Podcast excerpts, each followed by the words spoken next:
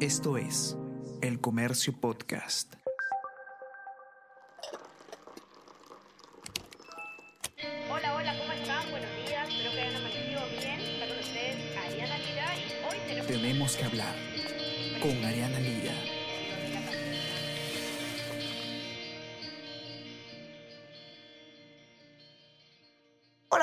¿Cómo están? Espero que estén comenzando muy bien su día. Yo soy Ariana Lira y hoy tenemos que hablar de los dinámicos del centro, esta eh, organización criminal, eh, que, o presunta organización criminal, digamos, para ser precisos legalmente, que se dedicaba em- a emitir eh, brevetes, licencias de conducir de manera ilegal a través de, de pagos en el gobierno regional de Junín, ¿no? En- Enquistada, de cierta forma, en el gobierno regional de Junín y que estaría pues eh, íntimamente ligada al partido Perú Libre, ¿no? En partido por el cual ha postulado la presidencia el señor Pedro Castillo. Eh, el día de ayer, el comercio informó que la fiscalía ha solicitado la prisión preventiva contra 20 investigados de este caso, eh, debido a que, bueno, lo que, lo que sustenta la fiscalía en, en este caso es que eh, el dinero eh, ilícito captado por, por, este, por esta organización habría financiado la, la campaña de Perú Libre. Pero la noticia que tenemos ahora, eh, sobre la que vamos a conversar específicamente, tiene que ver con por qué se está pidiendo esta prisión preventiva, porque como ustedes recordarán por casos pasados que hemos visto, como por ejemplo tantos casos que hemos visto de, de Lavajato, donde se pide prisión preventiva contra los investigados, eh, la prisión preventiva se pide cuando eh, no se están, eh, no, no se puede investigar de manera óptima un caso y, uno de los motivos es, por ejemplo, cuando se busca obstaculizar el proceso. Según la Fiscalía, en este caso, los dinámicos del centro o, o los implicados en, en- en este caso estarían intentando obstaculizar la, la investigación mediante la destrucción de pruebas. ¿Cómo así? Pues porque se ha eh, conocido que ellos fueron advertidos del operativo que se estaba realizando justamente el allanamiento para, para conseguir pruebas. Estamos hoy día entonces con Delcy Loyola, periodista de la Unidad de Investigación del Comercio, quien ha escrito la nota y nos va a contar un poco qué es todo lo que está pasando. ¿Qué tal, Delcy? ¿Cómo estás? Bienvenida. Sí, Ariana, ¿qué tal? Buenos días con todos. Eh, en realidad, justamente lo que nosotros hemos mencionado en la nota que ya ha salido publicada hoy son estos eh, presuntos actos de obstaculización, como tú decías, respecto del proceso de investigación, que se vienen dando, de hecho, desde eh, la detención preliminar, que es lo que se pide antes de solicitar pues, una prisión preventiva, ¿no? Eh, en primera instancia se pidió la detención preliminar, el allanamiento, diligencias previas sobre este caso, este caso que está centrado e inició como una investigación por el tráfico eh, de licencias de conducir. Pero ya ahora se han visto otras ramas de la investigación y de hecho en este pedido que se hace de la prisión preventiva se han mostrado pues eh, esos elementos para, para poder sustentar el requerimiento que como, como tú decías eh, pues de alguna forma tratan de impedir que la investigación se desarrolle como debería ser. Uno de esos casos es eh, que el mismo día de, la diligencia de detención preliminar, al menos dos investigados intentaron desaparecer algunas evidencias que se tendrían para la investigación, ¿no? Eh, por un lado, el señor Waldis Vilcapoma, que ha sido hasta antes de postular al Congreso eh, en estas últimas elecciones, ha sido eh, director de regional de transportes de la sede Satipo, eh, intentó votar, no intentó, votó su celular al inodoro para que no se pudieran ver las pruebas que, que de repente se podrían haber encontrado con claridad en su teléfono. Igual, eh, la fiscalía, el, personal eh, encargado de esta investigación ha podido recuperar ciertas informaciones y además de, de este presunto acto que él quiso mostrar para que no se pudieran obtener las pruebas, se encontraron en el celular ciertas conversaciones que siguen demostrando que el proceso puede correr un riesgo, ¿no? Que son pues chats con el fundador de Perú Libre, que es el señor Vladimir Cerrón, y con algunas otras personas a las que él les advertía que podría darse alguna detención o algún allanamiento a sus viviendas, ¿no? Hay chats en los que él les pide que borre todas las conversaciones que tengan, que borre vouchers, que borren boletas, eh, expedientes, y les dice incluso que tal vez pueden intervenir sus casas, ¿no? que son de, de, días antes, incluso de un día antes de la diligencia de detención preliminar. ¿no? La diligencia fue el 15 de junio y esos chats que se han obtenido son del 14. Y es importante resaltar esto porque vemos cómo ellos podrían estar operando, ¿no? De hecho, ellos tienen conocimiento o tenían en ese momento conocimiento de lo que se iba a venir en su proceso judicial. Eh, otro de, los, de, las conversaciones que más se resaltan es una que sostiene él con una persona que no se registra un nombre preciso, se le registra con un aparentemente seudónimo que sería eh, Fritz, que es eh, a quien le, indica que un tal Eduardo y una tal Marina estarían en la lista de los que se comprenden en este, en, este auto de allanamiento y de detención, ¿no? Eh, Eduardo haría referencia a Eduardo Bendezú, que es también uno de los principales colaboradores y que había sido antes director regional de transportes, y Marina Vázquez, que es la jefa de personal, que es quien supuestamente también pues estaba implicada en, en asegurar la permanencia de las personas afines al partido y a la organización criminal, ¿no? Entonces, estos actos son los que mostrarían más que nada para la fiscal eh, un peligro, ¿no? En el proceso. Destrucción de pruebas, ¿no? Cosas, eh, eh, acciones bastante impactantes que, que, se ven en la nota, ¿no? Cuando, eh, como dices, el, el señor Vilcapoma arroja el celular al inodoro durante la intervención o, cuando se, se, tiran eh, documentos a, recipientes con agua. Y lo que me parece del sí también eh, importante es la, la referencia a, Vladimir Cerrón, ¿no? El, el, chat con Vladimir Cerrón en el que le pregunta si es que efectivamente eh, se va o no a intervenir la casa. Al parecer el, señor Cerrón pues estaría enterado del de, de estado de estas diligencias, ¿no?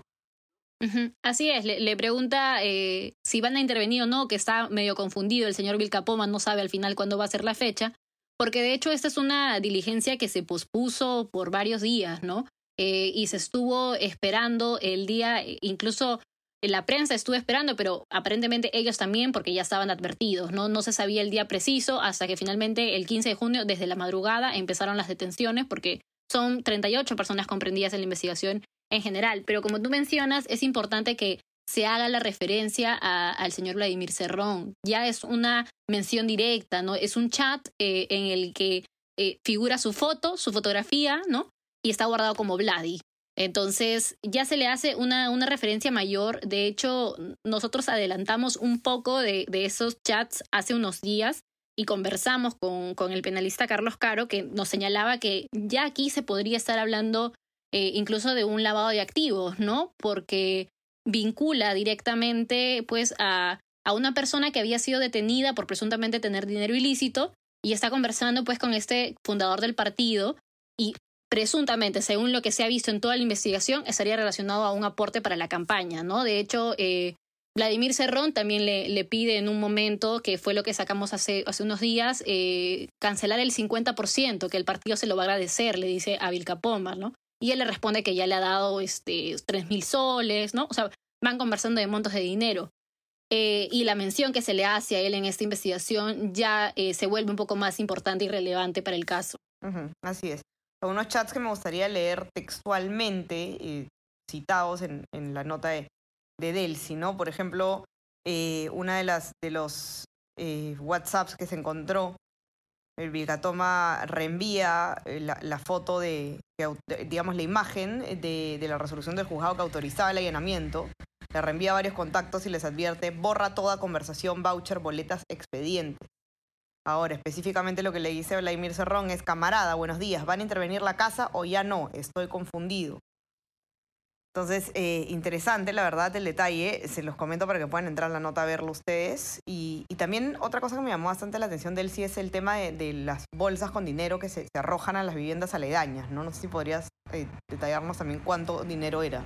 Sí, de hecho, esto fue con un tramitador, ¿no? La fiscal explicaba desde el sábado en el caso que hay varios cargos que se tuvieron en esa organización criminal, ¿no? Los tramitadores eran los que estaban más relacionados a las escuelas de manejo y eran los que hacían el contacto con funcionarios ya del gobierno regional o de la dirección de transportes, ¿no? Entonces, uno de esos tramitadores es quien eh, arroja bolsas eh, de basura aparentemente a las otras viviendas que contenían eh, dinero, ¿no? Que fueron algo de 147 mil soles, más o menos, que se le llegan a encontrar porque la fiscalía lo llega a recuperar. También cuando se da la detención, se difundieron algunos videos en los que precisamente se veía a una persona lanzando cosas a la casa vecina, ¿no? Esto confirmaría un poco eh, esos sucesos que se dieron de forma abrupta, se podría decir, el día de la detención preliminar, ¿no? y la fiscal ya lo sustenta en este pedido, diciendo que sí, además de eso, arrojaron pues eh, lo que tú mencionabas antes, los documentos a los recipientes con agua, habían eh, una, unas cositas de silicona que se habían puesto como de presuntas huellas dactilares para pues falsear lo que era el proceso de, de las licencias de conducir que se emitían irregularmente, ¿no? Habían sellos de médicos, de hecho nombres de funcionarios del Ministerio de Transportes, ¿no? había bastante información que él lanzó eh, a, la a la casa del costado y también que se lanzaron al agua, ¿no? Sí se pudieron recuperar algunas cosas, pero igual esto pues evidencia que lo que se quería pues era de alguna forma ocultar algo, ¿no? Bien dicen que a veces cuando uno no tiene nada que temer pues está libre de, cargos y, les puede revisar todo, ¿no? Pero estos actos han pues e, evidenciado para la fiscal eh, cierta forma de querer obstaculizar el proceso, de temer un poco por lo que se pueda descubrir en la investigación, ¿no? Ahora, y, para terminar, Delcy, también el, tema de los testigos, ¿no? Señalas en tu nota que hay más de 100 testigos implicados en este caso. Así es, en el mismo requerimiento fiscal se indica que se, existe un riesgo y se pretende evitar la manipulación de eh, las declaraciones de los testigos y que eh, serían más de 100, ¿no? Es lo que se indica en, en la resolución y, claro, porque la fiscal hablaba de que estaban ellos recogiendo testimonios, pues, de varias personas que habían eh, recibido sus licencias de forma irregular, ¿no?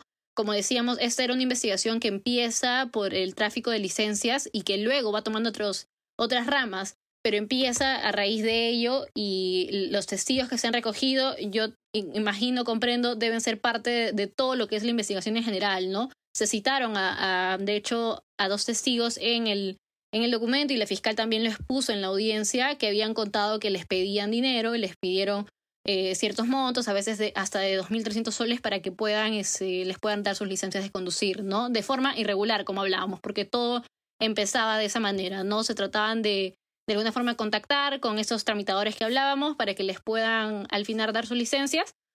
Y eh, se habrían recogido, como mencionaba, 100, eh, 100 testigos, más de 100 incluso.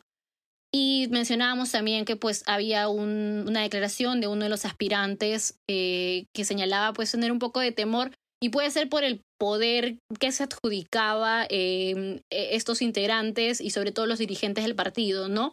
Eh, diciendo cosas como que cuando lleguen a la presidencia los iban a, a liberar, a librar de cargos, ¿no? Iban a hacer todo lo posible para, para que ellos pudieran eh, estar invictos, se podría decir, ¿no? Entonces, eh, es, esto un poco habría también atemorizado a uno de los colaboradores y, y como mencionábamos, es el, el, riesgo que se corre en la investigación. Así es. Entonces, para todos los que quieran leer con detalle la nota de Delcy, la pueden encontrar en nuestra web, elcomercio.p, o en nuestra versión impresa, los que tienen acceso. No se olviden también de suscribirse a todas nuestras plataformas. Estamos en Spotify en Apple Podcast. Y también, eh, si quieren recibir lo mejor de nuestro contenido a lo largo del día, pueden suscribirse a nuestro WhatsApp. El comercio te informa. Delcy, te mando un abrazo. Muchísimas gracias por estar aquí. Gracias también a ti, Ariana, y gracias a todos. Que tengas una excelente semana y ustedes también. Ya nos estamos hablando estos días. Chao, chao. Esto fue Tenemos que hablar